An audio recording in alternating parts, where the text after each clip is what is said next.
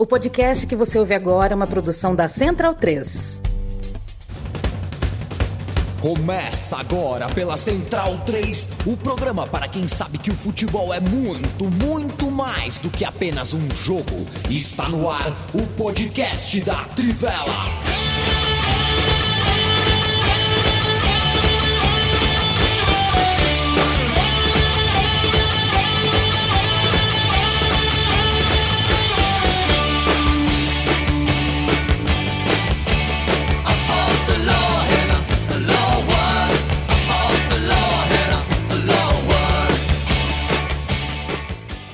Bem-vindo, bem-vindo, amigo e amiga da Trivela e da Central 3. Este é o podcast da Trivela. Me chamo Leandro Amin, estou ao lado do meu xará Leandro Stein, de Bruno Bonsante, o catedrático da nossa equipe, e Matias Pinto, El Profe, o homem por trás e na frente do tabuleiro. São 17 horas e 5 minutos, passaremos a próxima hora ao vivo, falando com você em live, depois o áudio é jogado no seu tocador preferido de podcast. Jogado não, colocado porque o Matias faz isso com muito cuidado e muito zelo. Né, Matias? Tudo bem?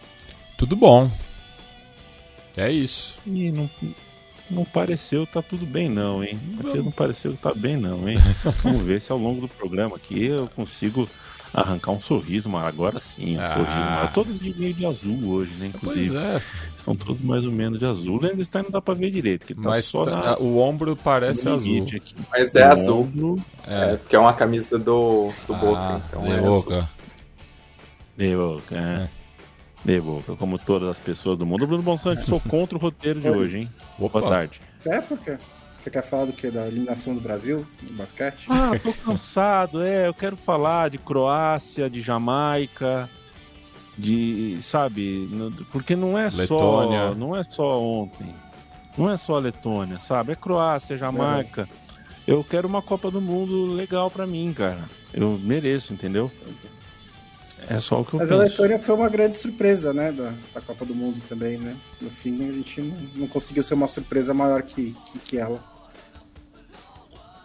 Exatamente, uma surpresa, uma surpresa boa, joga um basquete bonito, um basquete muito próximo daquele que eu mais gosto de ver, aquele pelo qual me fez me apaixonar pelo San Antonio Spurs, basquete de, de bola na mão, basquete de movimentação muito lúcida, e a torcida foi, né? É muito bonito de ver, uhum. muito longe é, de ser uma piada de mau gosto a participação brasileira, é, mas foi de fato uma derrota inapelável. A questão é que uma sortezinha na vida tem que, tem que dar às vezes, né? De ir pra Olimpíada. Podia ir pra Olimpíada cagado. Puta, deu uma cagada, vamos pra Olimpíada. Mas não. A Espanha vai nos últimos três minutos, derrete na quadra, assim, vira um sorvete na mão de Martim, o filho de Matias. Quando tinha três, quatro anos, a criança pega o sorvete na mão, tá calor, o sorvete vai derretendo, a criança. Uh, a mão fica com mais sorvete do que a boca. É, tá bem o Martim, Matias? Como é que estão as coisas? Tudo certo? Tá bem, ele ficou chateado também com a eliminação do é. Brasil no Mundial de Basquete, é, mas tá bem. É, vai lidando né, com, com, com as derrotas, é bom, fortalece o caráter. Martim, um grande, um grande uh, monstro. Eu não queria usar monstrinho porque já é o nome do Iago, né? É um monstrinho esportivo. O Matias está criando do jeito que a família Trivela gosta. O seu filhão futeboleiro, basqueteiro, esportezeiro. E, e eu brinquei, né? O Bruno Monsante falando que não gostei do roteiro, mas porque. Uh, aliás, né, gente? É, tomar cuidado com quem a gente segue, né? É, é, um exemplo que eu usei agora há pouco, inclusive falando com o Matias, falando com outros amigos, rede social, as coisas que a gente lê, é como se a gente fosse editor da nossa própria revista, né?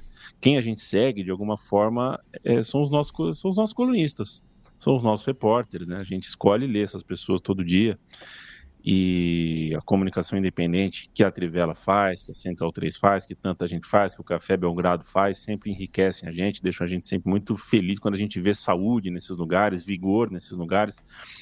A gente sempre comemora, fica feliz. Mas essa é a parte da comunicação que a gente gosta.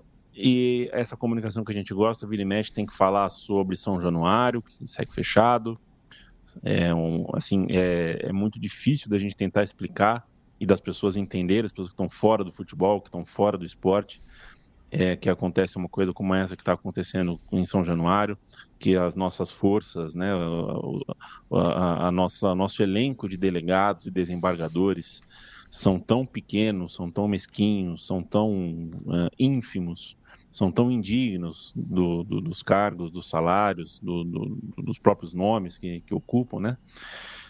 E o futebol brasileiro luta muito, né? Luta contra arbitragens muito ruins, é, né, arbitragens que aparentemente não vêem problema na, na falta que o Maicon cometeu. A gente lida com gramados muito ruins, com polícias despreparadas, com torcidas violentas. É, mas até de vez em quando a gente tem jogos muito bons. O futebol brasileiro nos dá jogos muito bons, como foi, por exemplo, Flamengo e Botafogo. E aí dá vontade de falar sobre futebol de novo, futebol brasileiro, que legal, que alegria. Mas tome porrada, né? É, tome porrada, porque chega segunda-feira e a gente está vendo a seleção brasileira, são 5 horas e 11 minutos aqui, a seleção brasileira começou a chamar no meio da tarde uma reunião de emergência para discutir o que vai fazer no caso Anthony. Eu preferia que a CBF, mesmo se ela fosse fazer, uh, tomar a pior decisão, que é a de manter o Anthony no, no, no, no elenco da seleção brasileira, é, que ela fizesse antes, que ela fizesse em tempo hábil, que, que me, me dessem a entender, que a percepção que eu tenho já não, não é de hoje, que é que ninguém na CBF trabalha, ninguém dá ponto, ninguém bate cartão, ninguém cumpre expediente, porque ninguém conversa sobre nada. Para a Pia ser demitida demorou 35 dias. É, é sério que são 5 e 11 da tarde e a gente não sabe se a CBF acha que o Anthony tem que sair ou tem que ficar na seleção? Isso é muito difícil. Cumpri a parte que eu queria falar, Bonsa, desabafei no roteiro. O fato é que hoje é dia 4 de setembro, dia 3 e dia 2 foi domingo e sábado. Não tem podcast da Trivela no domingo e no sábado.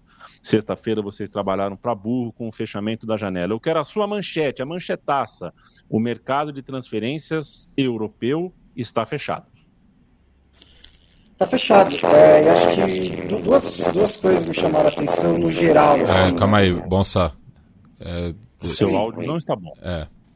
Não, tipo, não. muito ruim. Você muito parece ruim. uma moça, uma abelha. Ah, tá. É. Então, Stein dá uma chat de mercado de transferências e eu vou tentar arrumar meu áudio. Não, não, não. Leandro Stein, a pergunta que eu fiz para o Bruno Bonsante é para você, enquanto o Bruno Bonsante liga para seus técnicos de informática para tentar resolver o problema. Bom, foi um fechamento de mercado é, muito movimentado, né? Esse um nesse caso, um primeiro de setembro, como raras vezes a gente viu nos últimos anos, e reflexo, acho que um pouco do impacto é, do, do, que se tem no mercado, né? Porque foi um mercado em que há essa uh, recuperação de terreno depois da pandemia, né? Com a volta dos valores relativos é, às transferências que já se tinha antes da pandemia. É, uma volta do ou, a interferência do, dos sauditas, né? E aí isso impacta também na maneira como os times tiveram que se mexer de última hora, é, a maneira como tiveram que, enfim, é, muitas vezes procurar soluções de última hora. É, muitos clubes apertados com as finanças, né? Alguns clubes, se a gente for olhar, por exemplo, na Espanha, o caso do Barcelona, que precisou se virar de alguma maneira para encontrar soluções justo no, no fechamento da janela. Então, no geral, foi um mercado até mais movimentado do que o de costume nesse fechamento, porque muitos clubes tinham pontas soltas. Nem todas as pontas soltas se resolveram, né? E acho que o caso do Bayern de Munique talvez seja emblemático, porque foi um clube que é até meio estranho assim pensar nas necessidades do Bayern, como não conseguiu contratar um volante ou como não conseguiu contratar um lateral direito como queria. Mas enfim, um, um fechamento de mercado movimentado e aí deixo a a deixa pro Bonsa fazer a análise devida dele. De volta, agora sim, né? Melhor, né? Ah, garoto! Muito bem. É, inclusive até os diretores do Bayern lá falaram que eles não vão mais brincar de último dia de mercado, né? Que eles sempre, brinca... eles sempre reclamaram disso, porque é, não, é, não é eficiente, né? É sempre um valor mais alto. Eles tentaram dessa vez e não, não foi uma boa experiência. Eles não conseguiram o Palinha e não conseguiram também. É, chegaram a a tentar o Chalobá do Chelsea, depois falaram do Bela Ketchup e nenhum desses jogadores veio. É, o que eu ia dizer é que, num, num ponto mais amplo, né, é, foi o, a Premier League bateu o recorde de novo de, de reforços, né, de, de investimento, de gastos é, segundo o um relatório da Deloitte, de 2,36 bilhões de libras contra 1,92 bilhão ano passado, é, então uns 400 milhões a mais.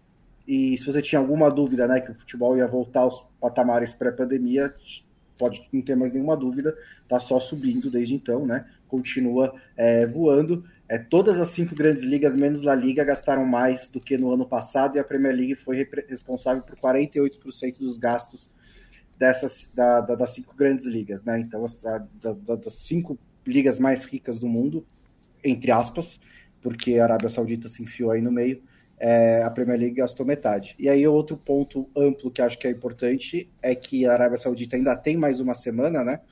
Aí, inclusive, houve uma confusão sobre isso, porque, segundo pelo site da FIFA, a janela da Arábia Saudita fecharia só lá para o fim de setembro, mas do site da Saudi Pro League diz que é nessa quinta-feira que fecha. Então tem só mais alguns dias de mercado para a Arábia Saudita, mas a Arábia Saudita já gastou 800 milhões de euros só em taxa de transferência. Isso coloca a Arábia Saudita como a quarta liga do mundo que mais gastou nesse, é, nessa janela de verão, atrás de Premier League, League One e, La, e Série A. Então gastou mais que a Liga e gastou mais que a Bundesliga.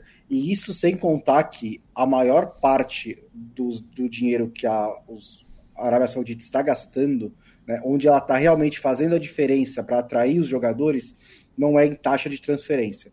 Ela está pagando o que os clubes estão pedindo, isso não tem problema nenhum.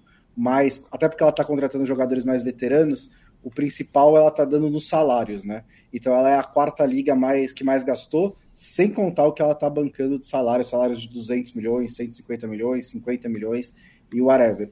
E, e ainda tem mais uma semana para isso, que é para ver se o Al vai conseguir fechar uma contratação, né? O Al Ittihad tá, tá, tá, tá, tá indo mal nessa janela de transferências. Uhum. É, trouxe Sim. o Benzema, trouxe o Kanté, é, mas tentou tentou provocar o Liverpool né, na sexta-feira com uma proposta de 150 milhões de libras pelo Salah. O Liverpool recusou na hora. O Salah jogou no fim de semana, no sábado, foi muito bem contra o, no domingo, foi muito bem contra o Aston Villa. É, hoje saiu de novo que eles vão tentar voltar com 200 milhões para ver se o Liverpool quer vender. A posição do Liverpool é que não vende, mas eu também acho que chega a um, um, a um certo valor em que você é só responsável você vender, né? que tipo 300 milhões, 350 milhões é metade do, do, faturamento do Liverpool. Então, se chegar lá, eu não sei se o Liverpool vai segurar. É, mas, mas, o, o, o também perdeu. É, de, desculpa a, a, ignorância. O Salah não tem Imagina. multa? Qual, qual é a multa do Salah? Eu acho que ele não tem multa. Não Nem tem todo multa. mundo tem multa. É, é. Sim, eu, eu, eu não consigo dizer com certeza que não tem multa, mas já é. teria saído o valor da multa, eu já teria é. visto se tivesse. Então, é, ele tem mais dois anos de contrato, ele tem 31 anos, né? O al também tentou o Sérgio Ramos, estava tudo fechado. Aí o Sevilha apareceu e, e interceptou, né? O Sérgio Ramos voltou para casa, uma história legal até. Mas o al é, é, o clube que menos gastou até agora, né? Ele levou o Benzema e o Kanté sem taxa de transferência, então ele tem dois pilares aí para essa brincadeira da Arábia Saudita, mas está tentando mais alguns caras para e ainda assim, né? É um tá, tá, tá brigando na liderança aí nessas primeiras rodadas. É um bom time, é o time do Romarinho também. Você citou o Sérgio Ramos, né? Você classifica como uma transferência legal. É, essa coisa de voltar para casa, dos veteranos, né? É sempre interessante. Mas e quando a gente tem um veterano que não volta para casa? Muito pelo contrário. Eu estou falando de Leonardo Bonucci, né? Que vai jogar no Union Berlim. É, é a grande surpresa, talvez, a janela. Não sei qual é o tamanho do impacto que o Benucci seria capaz de, de causar hoje no futebol alemão, no, né, no, no, no, no Union Berlim em si, que, poxa, fez bons investimentos para o ano, inclusive mexeu bastante no time em relação ao ano passado, mas tem um time bem respeitável, conseguiu, uh, acho que usou o, o, seu dinheiro de maneira bem responsável e competente, mas qual é o tamanho? Uh, a parte, a surpresa né, que a gente sentiu de ver o Bonucci jogar na Alemanha, qual é o tamanho dessa contratação? É, assim, Bonucci é preciso considerar que ele é um pouco. Seu final da carreira dele é bastante escancarado, né? Principalmente depois que ele foi para o Milan. É, a queda de desempenho dele é significativa e a saída dele da Juventus assim foi bem estranha, né, para dizer o mínimo, porque ele já tinha anunciado que seria o último ano da carreira dele e aí o clube resolveu forçar a saída é, antes que ele completasse esse último ano de carreira, porque, enfim, queria cortar os salários e o Alegre deu suas justificativas esportivas que também não, não deixam de ser compreensíveis. E entre as possibilidades do mercado surgiu o Union Berlin, que, sim, pro Bonucci não acho que é ruim, porque, enfim, ele vai poder jogar num time de Champions e as pers perspectivas, se ele continuasse na Itália, por exemplo, não eram necessariamente disso até pela maneira como o União Berlim joga, um time mais fechadinho na defesa, mais protegido.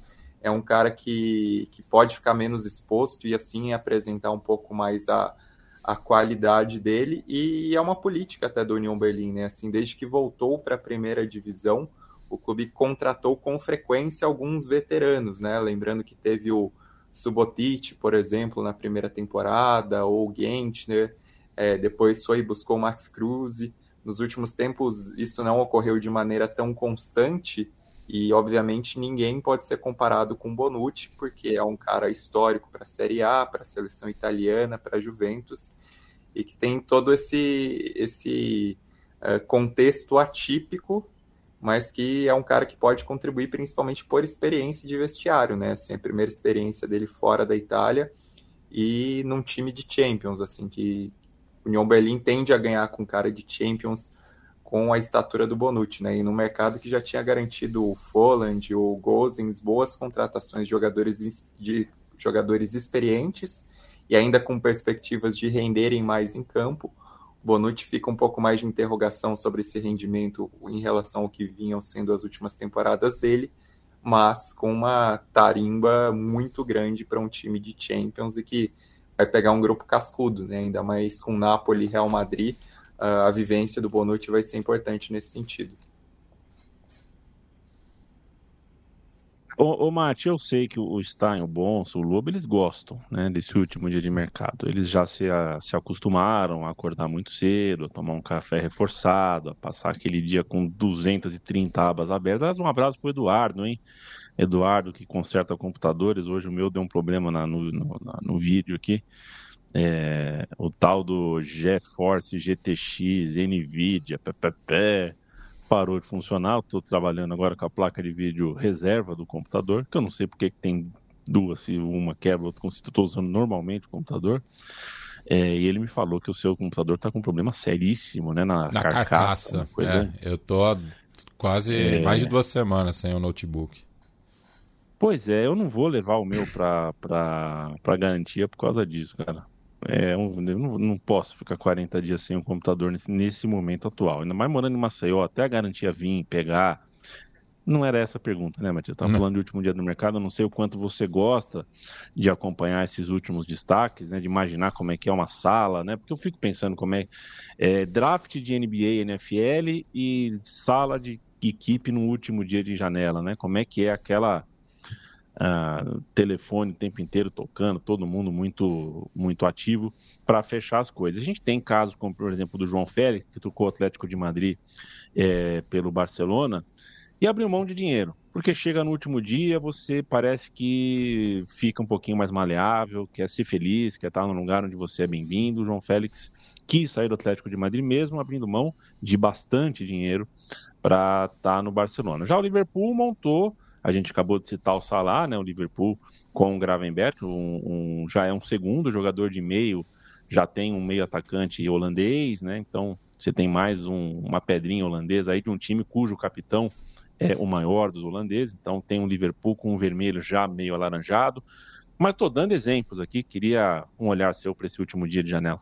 É, o, o caso do João Félix, o, o clima já não estava bom para ele, né? É, no Vanda Metropolitano.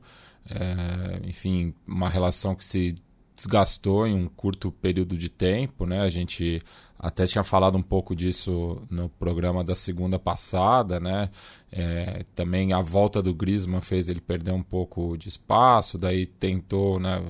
Foi emprestado para o Chelsea, não se encontrou muito bem lá e vinha aí com esse desejo de jogar no Barcelona e acaba fazendo esse movimento mesmo perdendo dinheiro, mas tentando ter mais protagonismo, né? O Barcelona que teve muitas dificuldades também na montagem do elenco é, para essa nova temporada, né? Ainda é, um, uma continuidade né, do, do da, da, grave crise institucional que o clube vem passando, né? mas, é, enfim, a, a crise do Barcelona ela ainda é mais produtiva do que a maioria dos clubes espanhóis, então consegue montar ainda um time bastante competitivo, traz o João Cancelo, que também era um é, desejo antigo, né? E vai aí tentando, né? É, é, armar, né? É, agora, agora enfim, com, a, com a fechada da janela, já tem aí o plantel para esse primeiro semestre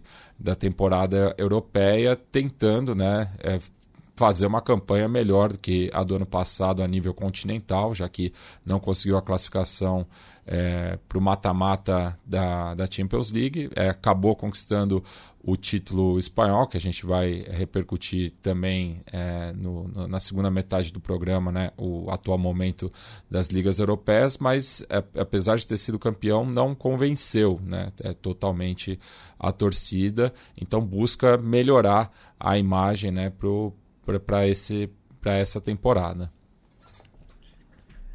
É, o, o, e acho que são dois jogadores, principalmente, que tiveram problemas nos seus clubes, é, muito pela maneira de jogar, né? Assim, por exemplo, o, o Cancelo, ele é um, um, bom lateral do Guardiola, porque ele é um lateral que entra por dentro e é um lateral mais armador. Tanto que ele era lateral direito e foi com o Guardiola deslocado pela lateral esquerda, foi campeão inglês desse jeito, como um dos principais jogadores do time, talvez o segundo, inclusive, depois do Gundogan. É, só que o, o, Guardiola mudou o esquema de, de, de jogo dele para depois de chegar o Haaland, né?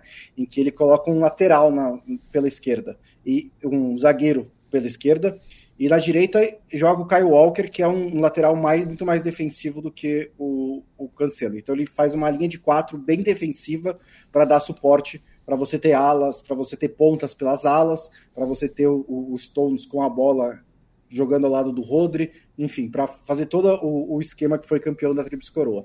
Nessa o Cancelo perdeu perdeu espaço. E aí ele foi para o Bayern de Munique, o Bayern de Munique estava uma bagunça, ele foi campeão alemão, parabéns para ele. Aí ele voltou e é, não desde o começo queria jogar no Barcelona. Então ele encaixa mais no esquema de jogo do Xavi, que ainda que é um, um guardiolista, um croifista, né?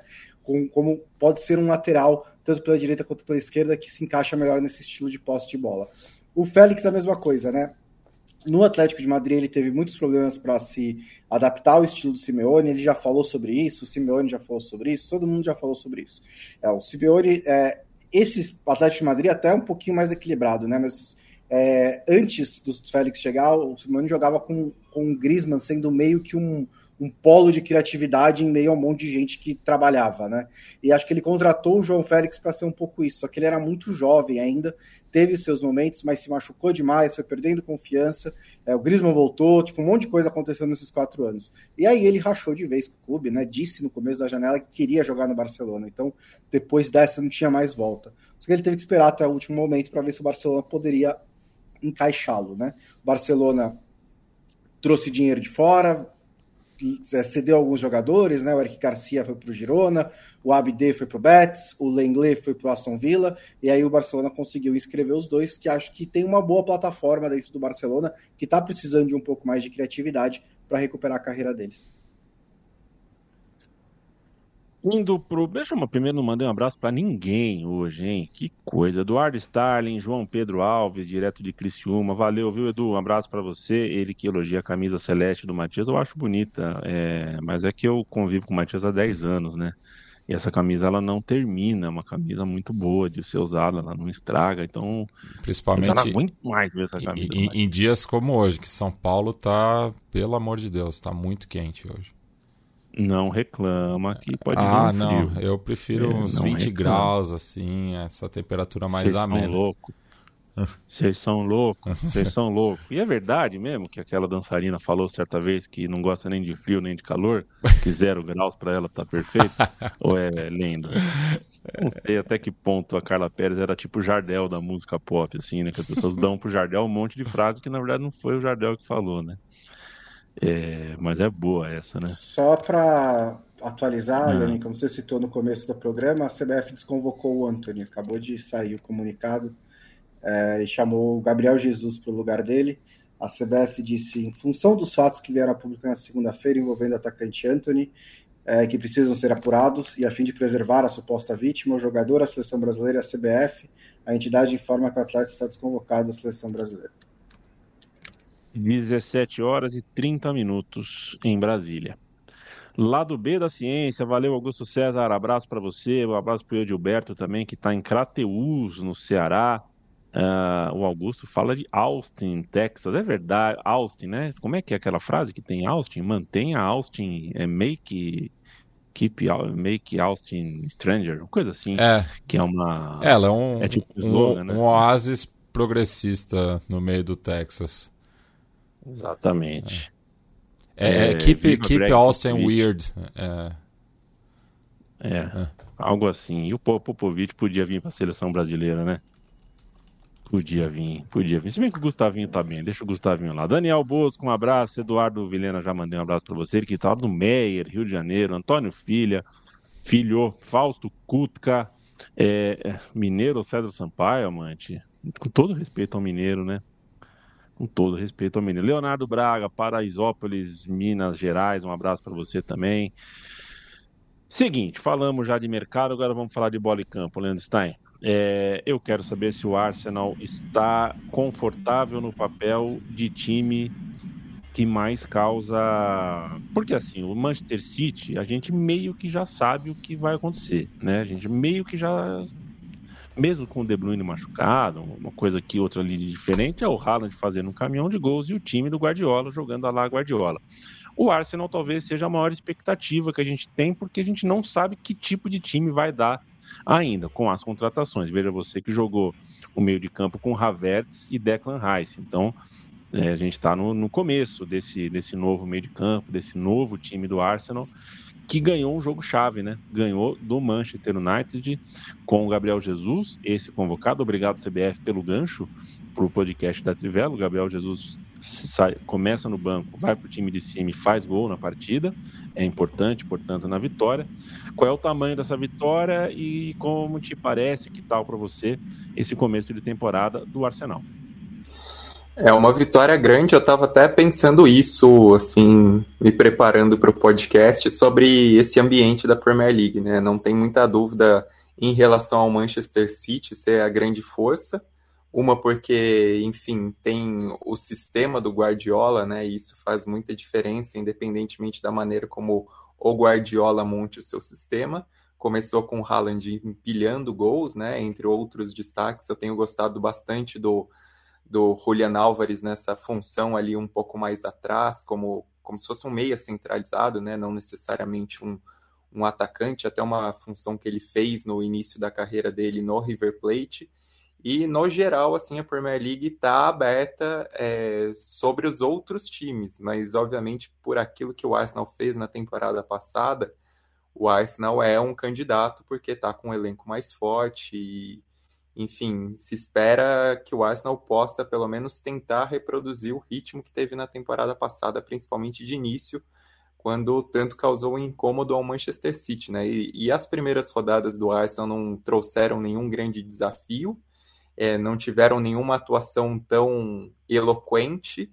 É, teve um empate contra o Fulham, inclusive, e esse jogo contra o Manchester United era o grande desafio para o Arsenal mas foi um Arsenal muito capaz nesse jogo, né? A maneira como o Arsenal tem esse controle de bola durante a maior parte do tempo, a maneira como é, o Arsenal consegue reagir ao primeiro gol do Rashford, porque não foi uma grande partida do Manchester United, né? Foi o Manchester United mais à espreita ali, tentando encontrar um pouco mais as brechas, e o Arsenal conseguiu ter essa resposta rápida num grande lance do Martinelli, no final de jogo que estava aberto, né, e que o Arsenal tomou um grande susto com o gol anulado do Garnacho, o time conseguiu buscar esse resultado, conseguiu buscar uma grande vitória é, com os dois gols nos acréscimos, né? O, o, gol do Declan Rice é um prêmio por aquilo que foi a partida dele, né? Porque ele foi muito dominante no meio campo, é, distribuindo o jogo, tendo essa presença dele na, na equipe, e isso é algo que é uma diferença em relação à temporada passada, né? Tá pensando que o Chaka, que foi muito importante no meio-campo, é, acabou saindo, então o Declan Rice acaba chega como até um, um salto em relação à titularidade.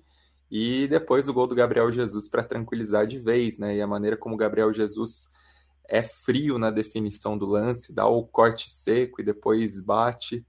É, assim, uma definição tremenda do brasileiro para concluir essa vitória de muito peso, que acho que referendo o Arsenal, né, por, por aquilo que era um começo de temporada ok, não chamava tanta atenção, mas essa vitória sobre o Manchester United sem dúvidas chama atenção, e até para colocar certa pressão sobre o Manchester United, né, que é, enfim, teve o caso do, do Sancho, já é a segunda derrota nesse início de campeonato, tinha perdido para o Tottenham.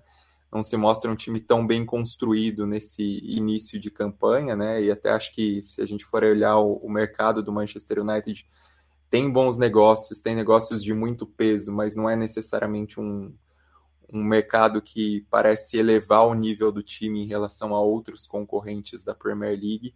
Então, dentro desse contexto de pensar quem vão ser os perseguidores do Manchester City num cenário inicial, o Arsenal dá esse passo à frente com esse resultado que, enfim, é contra, um, é contra outro time que também seria um, um, virtual candidato à perseguição do Manchester City, mas que começa tropeçando nesses jogos grandes. É, eu acho que o Arsenal ele se reforçou bastante para manter a temporada passada, porque é, a primeira metade da temporada do Arsenal foi um ponto fora da curva na minha visão, né? Porque foi um, um, brilhante, eles têm todos os méritos disso, mas não parecia ser um rendimento sustentável, tanto que não foi. Né? Ali foi um, um pouquinho assim de confiança, de empolgação, um time jovem que estava curtindo muito jogar junto, conseguiram algumas vitórias é, apertadas no fim e tudo mais, e acho que é, é, o, o, Arteta e o Edu foram inteligentes em perceber, ó, se a gente se, só seguir o que tiver que a gente está fazendo nessa temporada, a gente provavelmente vai dar um passo atrás da próxima. Então vamos nos reforçar até mais do que você poderia imaginar, né? Para um time que foi vice-campeão inglês, fez investimentos muito altos para a gente tentar manter esse nível no primeiro momento e ver o que acontece. Então, acho que é, foi mais nesse sentido que o, que o Arsenal trouxe jogadores do, do, do calibre de um Declan Rice, do Kay Havertz é, e até do, do, do Timber também, que foi outro reforço bom que, que infelizmente o Arsenal acabou perdendo por pelo menos metade da temporada, porque é, se machucou. É, então, acho que essa, é, é, é, essa foi, foi o movimento do Arsenal. A questão é que o, o Manchester City ainda está muito acima, né? Então, você vai observar a evolução do Arsenal se o Arsenal ficar no mesmo lugar, que significa ser vice-campeão inglês de novo, é, jogando um bom futebol, como tem jogado, e também superior ao resto da tabela, como foi na temporada passada. Acho que vai ser até um pouco mais difícil. Talvez o Liverpool não seja tão mal, tão ruim assim nessa temporada. Tem o Newcastle que começou mal, mas tem mais, tem mais capacidade de subir. Tem o Brighton que começou bem, né? Tem o Tottenham tá jogando um belo futebol nessas primeiras rodadas. Então talvez o Arsenal não consiga ser tão superior aos outros porque os outros melhoraram. Mas acho que o objetivo é ser vice-campeão, porque não dá para cobrar que passe o Manchester City. Nisso, essa vitória contra o Manchester United foi ótima, principalmente porque o Arsenal foi o melhor time, na minha opinião. Eu achei que o Manchester United não fez um bom jogo, acho que principalmente no segundo tempo se contentou demais em se defender. Ainda assim poderia ter ganhado né, no contra-ataque do Garnacho, que inclusive eu amei o Gabriel Magalhães fazendo linha de impedimento com a barriga. Vocês notaram? Tipo, ele puxa a barriga assim e o Garnacho está impedido. Se ele, tipo, se ele solta a barriga, o Garnacho tá, faz o gol. É assim, fantástico. Começou em Bonsa. Começou. Porque tudo é ação e reação, é causa e consequência, né? É o VAR, né? É, agora os jogadores já estão ligados no VAR e agora os jogadores tão... vão andar na. É, vão puxar a barriga. É, porque se o cara é um pouquinho mais corcunda, tipo o Palmeiras tinha um lateral direito, o baiano, que ele era um pouquinho corcunda. E o Paulo uhum. Baier era mais. Isso. Tem jogado que o, o baiano dava condição, o Paulo Baier não. Paulo Baier não. É, então, e aí e o Manchester United está no começo de temporada bem complicadinho mesmo, né? São só quatro rodadas, mas uma das vitórias do Manchester United contra o Wolverhampton. O Wolverhampton foi melhor e eu acho que o Wolverhampton vai ser rebaixado nessa temporada, então é um alerta bem grande para o Manchester United. É, e tem essa treta do Sancho, né? Que vai ser uma, mais um ponto de atrito, né? Acho até que é natural quando você contrata um técnico que chega para colocar a casa em ordem, né? Que vários pontos de atrito vão surgindo. É, teve com o Cristiano Ronaldo, teve com o Maguire, teve com o De Gea, e agora o Ten Hag está tendo com o Sancho também. O Sancho não é um jogador que você pode só soltar para o West Ham ou rescindir o contrato, ou liberar, porque ele é um jovem, ele custou muito caro, ele atrai uma. Se você quiser vender o Sancho, você atrai uma alta taxa de transferência, então não dá para resolver isso imediatamente, a menos que apareça a Arábia Saudita ou a Turquia com uma salvação é, pra, se, se for mesmo o caso de uma cisão, né? Ainda pode ser que eles só se resolvam na conversa, né? São duas pessoas adultas. Mas é mais um atrito para esse começo de temporada do Manchester United. É, e o Stein falou, né, sobre o, os perseguidores é, do Manchester City, né? O atual campeão, enfim, que com, vem criando uma hegemonia é, na Premier League e, também sonha né, em fazer o mesmo na Champions League. Mas a gente já vê a formação de, de um, um, bloco na frente, mesmo com quatro rodadas, né? Já tem aí um grupo de perseguidores e é, chama a atenção justamente né, do, do Chelsea mais uma vez. É, já está ficando para trás, né? É muito provável é, se seguir esse ritmo, muito provavelmente não vai conseguir uma classificação para a competição europeia. É, então já vai acendendo né, diversos alertas ali para Stanford Bridge, né, muito por conta também, se a gente falou de uma crise institucional do Barcelona, o que o Chelsea tem vivido é, claro, é por outra natureza, mas é, mostra aí que vai ficando um caminho sem saída. Né? É, o Chelsea parece né, que vai se acostumando com o meio de tabela, né, enquanto não é, sanar né, essas, é, essas questões né, de ordem interna. É, o Chelsea até parei para ver o jogo esse, esse sábado. E assim, a maneira como eles estão cometendo muitos erros, como o time está parecendo muito pilhado, e é um time muito jovem, então é, é preocupante, assim, eu não sei se o Chelsea ele consegue ter um, impacto imediato, assim, confio no trabalho do Pochettino, mas o Chelsea é meio estranho, assim, né? Se a gente olha um pouco o elenco do Chelsea, o dinheiro que se gastou é, nesses últimos dois anos, não parece um elenco que, que corresponde a esse mais de um bilhão de euros gastos né, em contratações, porque é um elenco muito jovem, são contratos longos, são jogadores que são apostas, e aí acho que tem um, até um, um assim, algo que é um contrassenso, né? É, você querer resultados com um gasto tão grande, assim, pelo gasto, você imagina que o clube vai é, dar resultado cedo, mas você contrapõe isso com o que acontece em campo, com o que é a juventude, que talvez não, não venha é, tão cedo, né? Uma relação inversamente proporcional entre essa pressão por resultados e esse dinheiro uhum. gasto pelo Chelsea muito em jovens. Então é é difícil assim é, a, o Chelsea equilibrar esses pratos nesse início de trabalho do Pochettino também. E acho que tem, tem uma coisa que até escrevi na newsletter uma vez, aliás, substack.trivela.com. É, muito obrigado. É, que tem um problema matemático né, na Premier League, porque você tem. Né, é, não foi assim sempre. Teve momentos em que, por exemplo, o Southampton, é, com, o, com o Pochettino mesmo, com o Coleman, conseguiu chegar no sétimo lugar, sexto lugar, não tinha tanta concorrência assim lá em cima. O Everton do David Moyes ficava sempre mais ou menos nessa posição, até chegou na Champions League uma vez. É, mas dessa vez você tem, além dos seis clubes mais ricos, é, você tem o Newcastle agora, o que já deixa de sete. Você tem o Aston Villa, que conseguiu classificação para a Conference League e se reforçou muito bem, e tem um treinador de primeira linha, ou segunda, que seja, mas com um treinador muito bom com o Naemery. Emery, e você ainda tem o Brighton, né? Que é um dos projetos, é o clube mais bem gerido da Premier League. Então você tem aí, se somar esses, se todos esses clubes, são nove times que vão, que assim, podem fazer uma boa temporada, os nove, e um deles vai ser nono colocado. É, então, assim, é, talvez o Chelsea se recupere desse começo de temporada, talvez ele consiga encontrar um time, consiga encontrar um ótimo, um, um bom, bom futebol, e todo mundo evolua e chegue no fim do campeonato e o Chelsea é sétimo ou oitavo. É, isso é a mesma coisa pode acontecer com vários desses clubes, né? Acho, tirando o Manchester City, tirando o Arsenal, que são tão num patamar acima, né? Enquanto a gente não vê como é que vai ser de fato esse novo Liverpool, enquanto a gente não vê como vai ser de fato esse novo Tottenham. É, o Newcastle começou complicado a temporada, mas eu acho que vai se aproximar desse, desse pelotão. É, você tem nove caras, nove times brigando por vaga em competições europeias.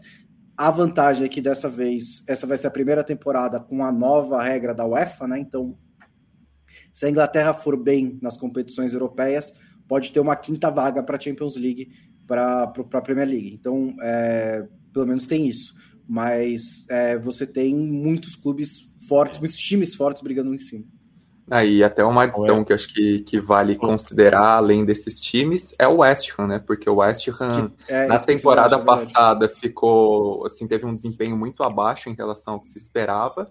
Mas é, é um time que estava nessa toada. Exato, tá nessa toada. E assim, eu achei que contratou muito bem, porque perdeu Sim. o Declan Rice, mas os caras montaram um meio-campo assim, muito bom a partir do dinheiro. É, não venderam o Paquetá e enquanto corre essa investigação sobre o Paquetá, o Paquetá claramente é um acréscimo para o time. Então é mais um, por exemplo, que, que pode ser citado nesse pelotão, né? Um time bastante interessante. E assim, a diferença também entre o Chelsea, o que é o projeto do Chelsea, o que se cria de pressão, em relação que é um projeto de reformulação do Tottenham também, né? Porque é, são projetos totalmente distintos nesse sentido. O Tottenham é, gastando, gastou um bom dinheiro nessa janela de transferências e também muitos jogadores promissores, mas não é que bota aquele sarrafo em cima de projeto, de investimento, de tudo isso.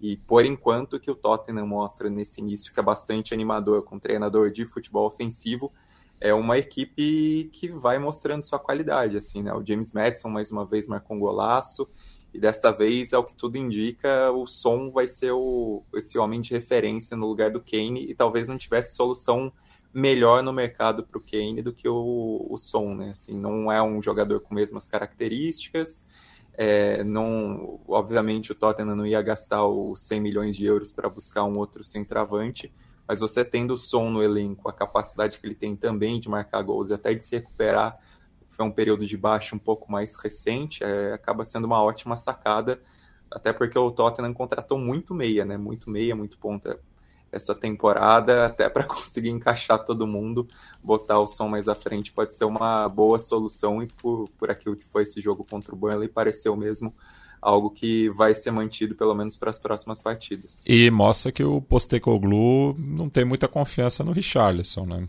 É, dada a má fase do, do atacante brasileiro. Eu, eu consigo entender. É. Eu, tipo, vendo o Richarlison jogar recentemente, eu consigo entender.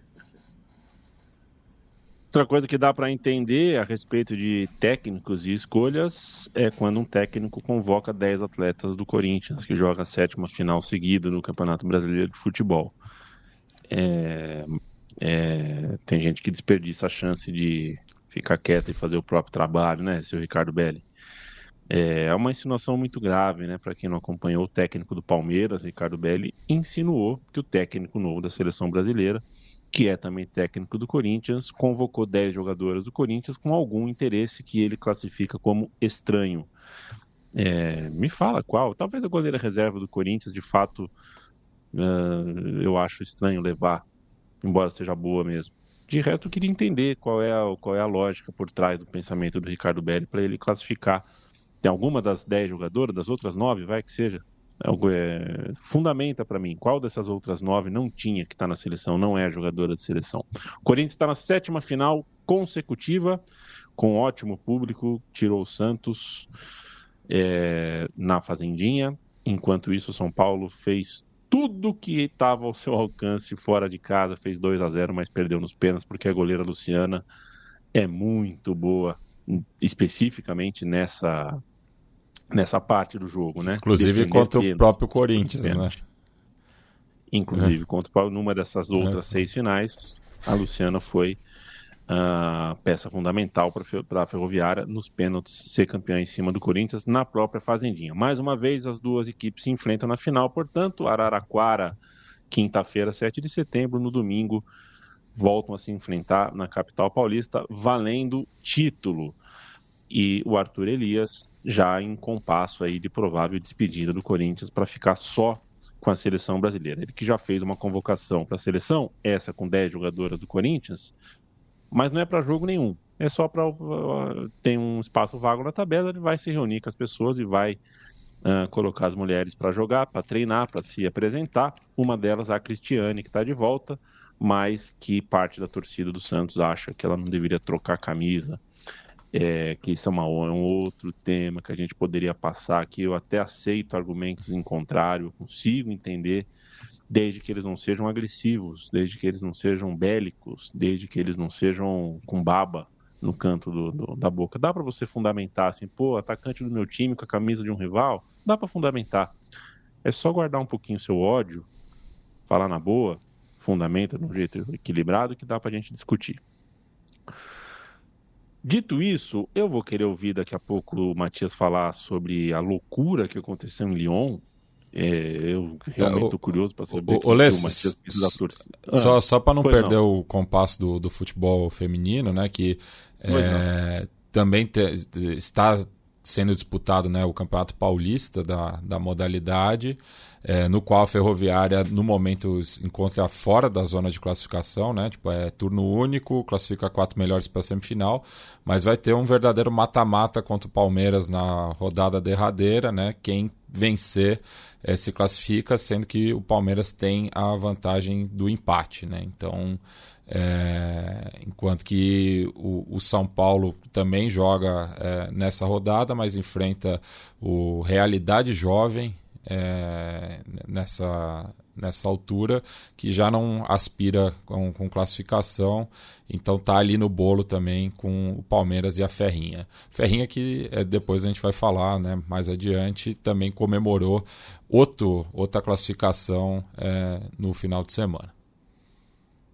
Será o rodapé do roteiro, que a gente já tem 46 minutos, então vamos ter que correr. Mas antes, só mais um parênteses aqui. Eu, estou desviando do roteiro bastante, hein, Bruno Monsanto? Desculpe, mas só para dizer. Começou com uma gostou, crítica, né? né? Começou com a crítica que ele está fazendo do jeito dele, né? Realmente não é, Pois é, e muita coisa aconteceu, viu, bom? Esse fim de semana foi meio. Foi meio. É muita coisa acontecendo. Tem até o Hulk fazendo o X da, da do site de aposta. Ô, Hulk, se liga, Hulk. É, quer mentir pra mentiroso, Hulk. É. É, e deixa o Vargas para festa. Nossa, é muito, tem muito assunto, Monsanto. Eu estou meio acelerado. É muita coisa acontecendo no futebol brasileiro, mas só dizer uma questão aqui, né, que assina a reportagem do UOL psicóloga e diretoria de olho. Como o São Paulo monitora a solidão de Calério? A gente está no mês de setembro, o mês que a gente classificou o mês amarelo, o mês onde a gente chama atenção para pautas de saúde mental, para pautas relacionadas à depressão, pautas relacionadas a doenças uh, das quais a solidão é um inimigo, né? Uh, uh, quer dizer, doenças das quais a solidão é uma aliada, muitas vezes. É, é, eu, eu, não li, até porque tem o paywall, né? Preciso ler a, a, reportagem, mas de antemão quero dizer que tem coisas. O jornalismo não consegue alcançar tudo, né, gente? É, o jornalismo consegue fazer apuração até um certo limite. A solidão das pessoas e a depressão das pessoas, uh, eu sei lá, eu acho impossível ler essa matéria e ter um a vida íntima do Caleri não é da diretoria do São Paulo, as pessoas do São Paulo, a psicóloga do São Paulo, não tem acesso, por mais que elas queiram. Muito menos o jornalista que vai falar com essa psicóloga, com esses diretores. Talvez o Caleri precise de, precise de outras coisas, certamente não de uma reportagem. Entendo o interesse jornalístico nisso, mas uma reportagem certamente não vai ajudar o Caleri para a gente matar a Europa, gente, porque temos que falar um pouquinho de Série D também, enfim. É, na Itália, Leandro Stein, as coisas aconteceram. Perdeu a sua primeira, o Alásio venceu. Parece que os times principais candidatos ao título começaram bem, mas eu queria ouvir sobre o personagem que emerge do futebol espanhol muito bem, obrigado.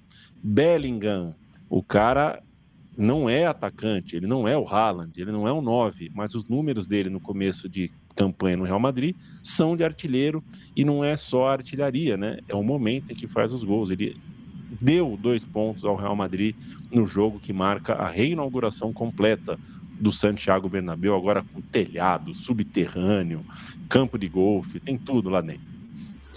Não, o Bellingham, assim, tá justificando a contratação dele de maneira impressionante, né? Porque é um início de temporada que o, o Real Madrid sente muito impacto sobre os seus protagonistas, né? O Benzema saiu, o clube não trouxe ninguém para o lugar do Benzema em si. Não vou falar que o Rossello é uma contratação de reposição, porque não é. é o Real Madrid perdeu o Courtois, que é uma segurança, né? Que, que acaba saindo do gol. Perdeu o, o Militão, o Courtois e o Militão, ambos lesionados, e aí é uma defesa que tenta se reconstruir, que não vem se entendendo bem, né? Vem batendo cabeça em muitos lances principalmente no início das partidas. É, perdeu o Vinícius Júnior lesionado e também é um impacto, né? Principalmente quando você está montando um novo ataque, está buscando uma maneira diferente de jogar, mas assim, a maneira como o Bellingham vem batendo no peito, chamando a responsabilidade, decidindo as partidas e mostrando um nível de maturidade impressionante, né, para a idade dele, isso é, é muito importante para o Real Madrid conseguir esse rendimento no Campeonato Espanhol, que é um rendimento que não se reflete em campo em qualidade de jogo, né? O time está dependendo demais assim desses resultados apertados e desses serviços prestados pelo, pelo Bellingham.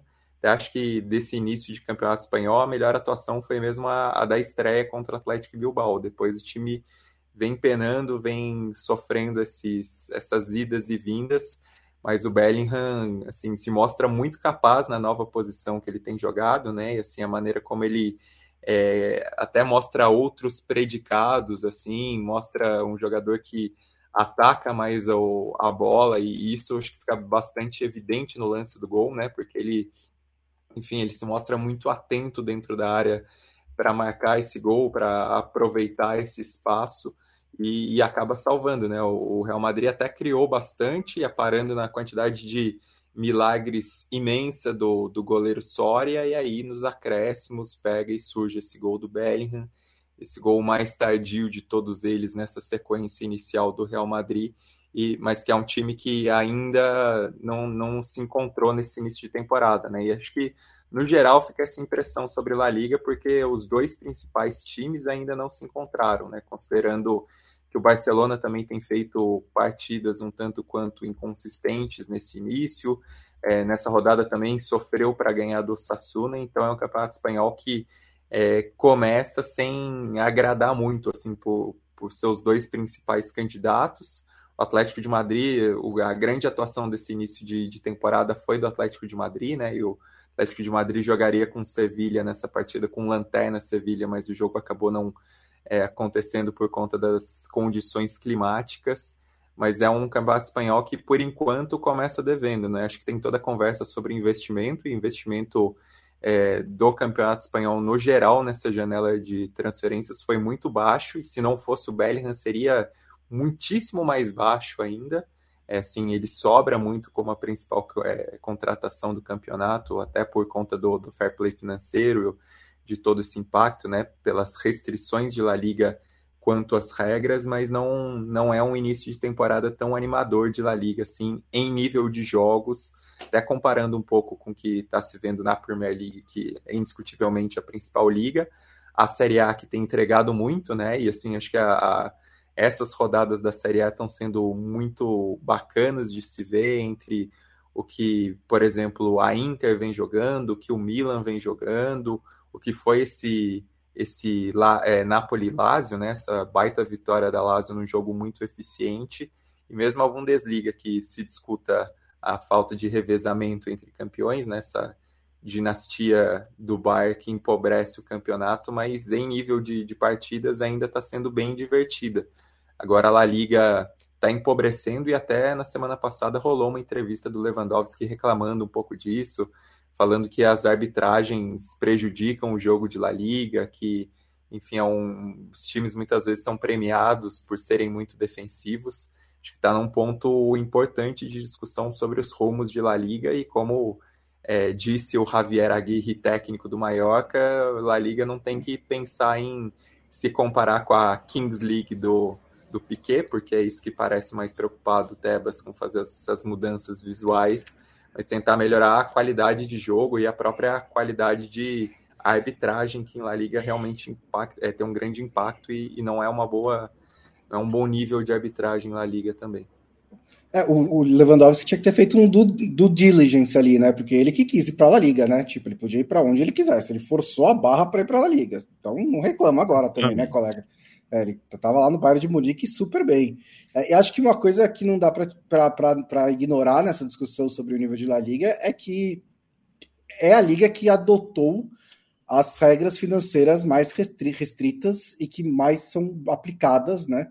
De todas as cinco ligas, né? Assim, você não vê as coisas que as contas, é teto salarial de, de acordo com receita, é, é até um negócio automático, né? Não tem nem, nem se La Liga, pelo, pelo sistema que a Liga colocou em vigor, nem se ela quisesse abrir exceções, ela consegue, porque a inscrição dos jogadores é por um aplicativo.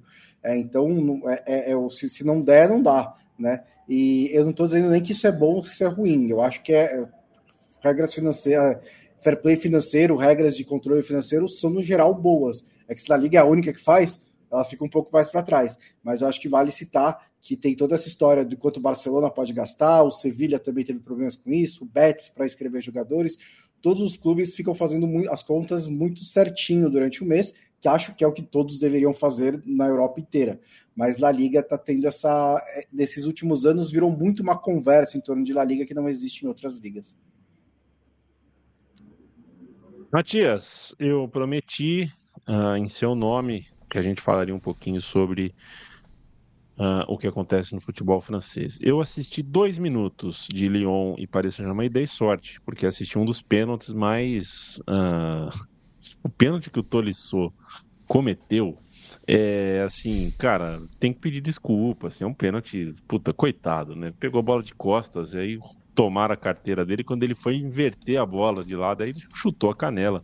De quem, hein? Do, do, do Ugarte, né? O Ugarte né, chegou na frente, deu um biquinho na bola, ele chutou um pênalti absurdo, assim. O fato é que o Lyon tá mal, tá nas últimas da tabela e acabou o jogo. Na Europa você tem né, essa cultura de saudar a sua torcida antes de ir embora, ganhando ou perdendo, só que dessa vez eles tomaram um pito da torcida. Na França, a cultura do megafone é bastante difundida, né? E o líder da torcida do Lyon pegou o megafone e deu um pito nos caras. Que tal para você? É, enfim, pelo menos é, foi, foi não, não, houve violência física, né? Como a gente tem acompanhado é, em diversas oportunidades é, na Ligue 1, acho que da, da, das, das cinco ligas mais é, poderosas da Europa, a, a que está tendo maior problema né, é, dentro dos estádios é a Liga Francesa.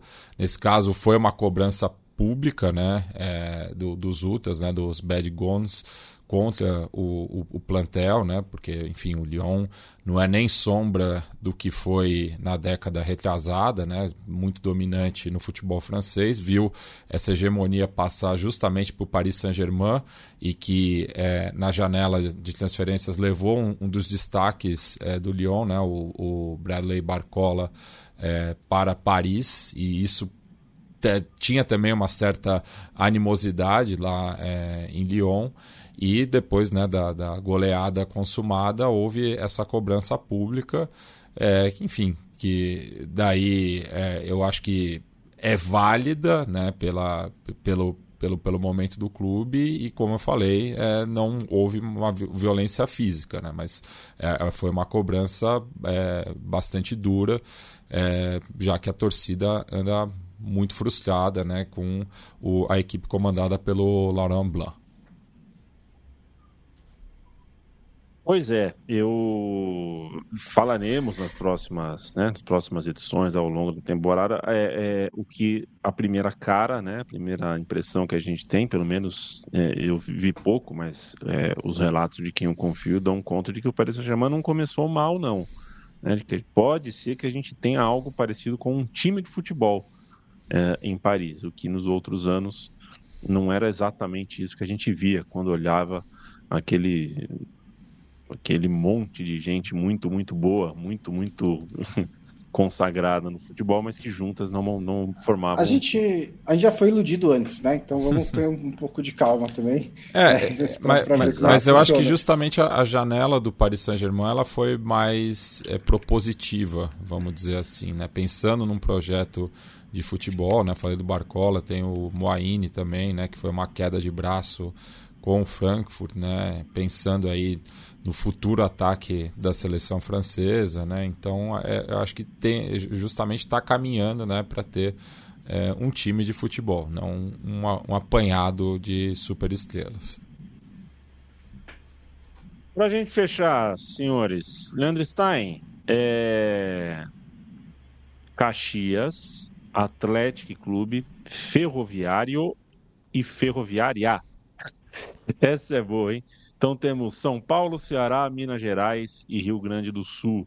São semifinalistas da Série D e os novos participantes da Série C. Bom, é uma série D que premiou muito a tradição, né, nesses times que subiram.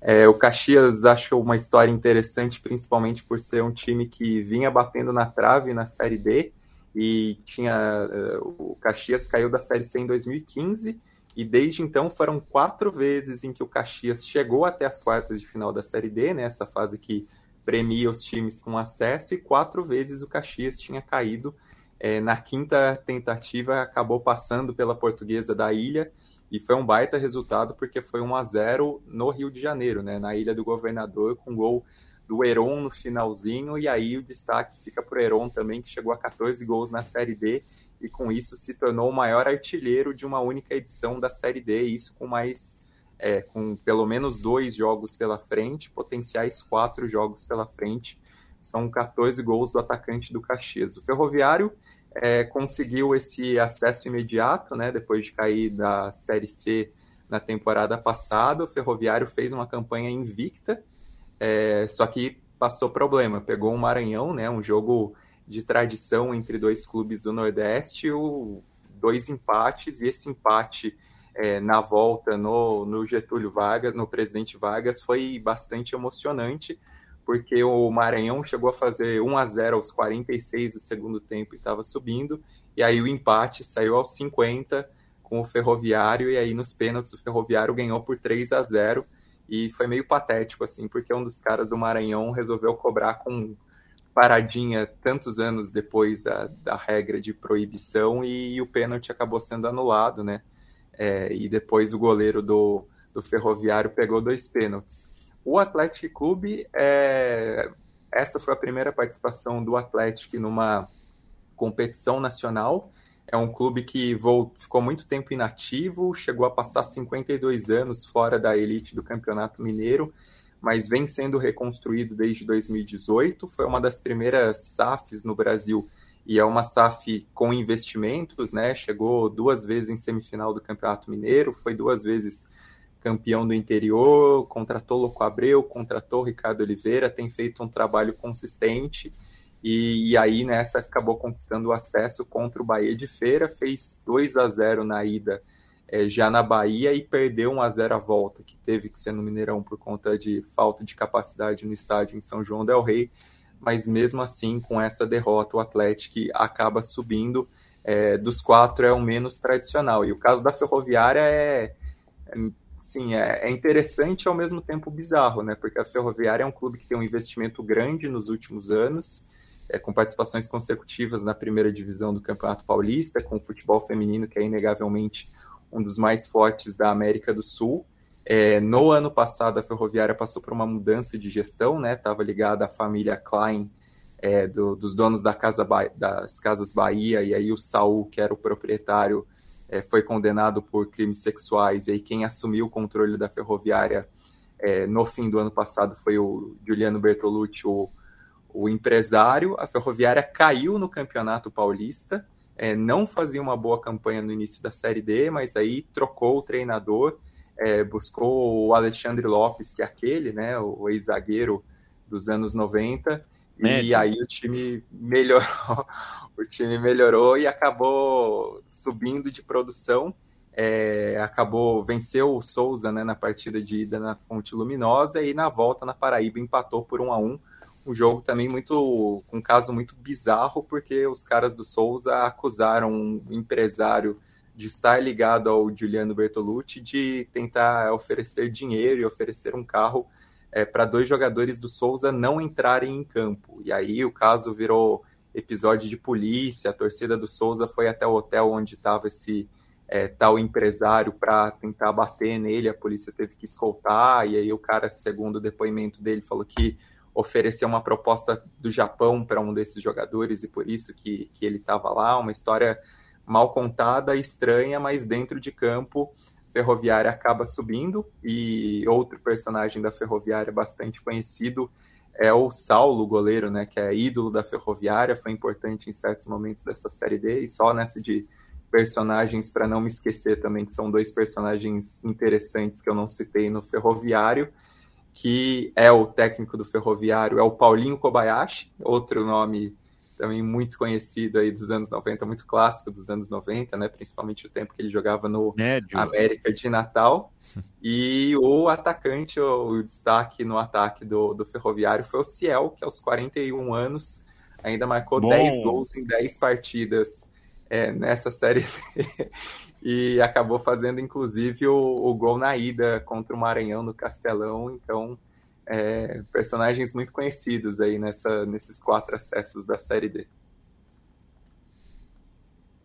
Perfeito, senhores. É, a gente está então em compasso de despedida e assim, é, viu, Matias? Eu olho aqui para a tabelinha da Série D, né? Série D que agora tem quatro times a menos, quer dizer, quatro times que vão para a Série C, quatro times voltam para D, e os times esses são o Altos do Piauí, o América de Natal, o Manaus e o Pouso Alegre, time da cidade da minha namorada, o Pouso Alegre, o famoso Pousão. É, eles voltam para D, mas tem um tem um, tem um, um tapet... quadradinho tem um ta... tá escrito assim. Pode ter um tapetão aí também, né? Eu não gosto de me envolver com essas coisas, né? É. Isso é um problema que eu não me meto. Mas pode ser, é verdade. É. Tem. O futebol brasileiro, né? É. Tá sob Tá, tá sempre. Tem, tem, tem sempre o, o, o terceiro turno nesse caso. É, tem sempre um, É. tem sempre um rame-rame. Mas eu queria te dizer que tem uma vaguinha, porque a Série D vai ter do futebol paulista o Água Santa, Santo André, Inter de Limeira e um tem um buraco chamado Copa esse é Copa Paulista. Ah, E já entendi o seu raciocínio. que seja o São José, meu camarada. Eu tenho ouvido dizer que o São José está jogando bem, que o São José é de fato um, um competidor. Eu vi um jogo dessa campanha só, porque a Copa Paulista é como a gente sempre fala, né? Tem que, tem que fazer escolhas, né? A primeira fase da Copa Paulista não dei muita bola. Aí quando eu vi que estava bem, vi um jogo e de fato gostei.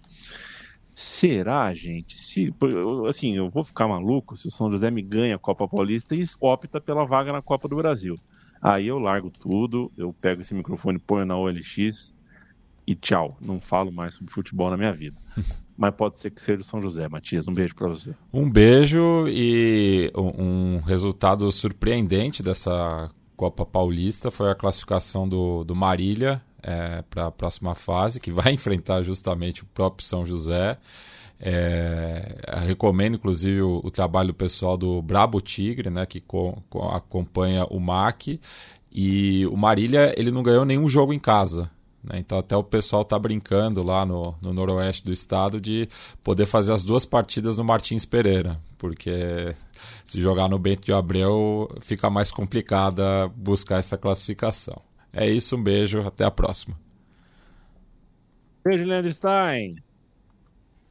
Um beijo e São José, se for participar da Série D, vai ser uma volta às competições nacionais pela primeira vez desde 2000, quando jogou a Copa João Avelange e teve o nada honroso título de pior time dos 116 participantes da Copa João Avelange, inclusive um dos meus orgulhos de criança, que obviamente não é orgulho, mas teve uma matéria na época da Placar assinada pelo PVC falando sobre São José, e era a época que eu comprava Placar todo mês na banca, até essa matéria foi algo que eu lembro com carinho ainda hoje, apesar da situação horrível de São José na época e que, enfim, só iria ter uma reconstrução de fato ali depois cinco anos, mais ou menos, seis anos, para conseguir se reestabelecer nas divisões paulistas, mas Brasileirão nunca mais desde então. Valeu, gente. É, era quase um obituário do PVC. né? Aliás, a Folha de São Paulo foi- fez uma matéria nessa época- mesma época também, que ali era um obituário. Era assim, pessoal, o São José acabou. Era basicamente essa a matéria da Folha, assim. Mas, nossa senhora, Bruno Bonsante, se o Portland Tinders, o time com Hum. o qual você ganhou uma Trifon Ivanov, não foi? Verdade. É, que minha, minha- memória é boa. Ganhasse, Boa se a. Trifon desse vaga para as competições da CBF, você ia preferir jogar a Série D ou a Copa do Brasil? Um beijo. Hum, é, acho que a Série D, que consegue né, de dar uma projeção de mais sustentabilidade, né, de um calendário mais regular e tudo mais. É, mas, sei lá, até quinta-feira. Não, quinta-feira não, é feriado. Digo né, tá. Pois é, eu digo isso porque aqui em São Paulo, não sei se né, em outros estados é semelhante, os finalistas da Copa Paulista, o campeão escolhe Sim. se joga a Série D ou a Copa do Brasil. E o vice-campeão fica com a vaga que sobrar. É, e vai saber, né? Vai saber. Mas antes vamos acompanhar com calma. Quem sabe D para o São José se classificar. Eu fui, Leandro e a mim, eu estive com Leandro Stein, Bruno Bonsante, Matias Pinto e você, amigo e amiga, que topou passar uma hora e dez uh, na nossa companhia semana. Não lembrava disso, Bruno Bonsante. É verdade, temos um feriadinho. É, nossa, Inclusive, você fez, você fez a então, pronúncia portuguesa, tem tudo a ver com o feriado.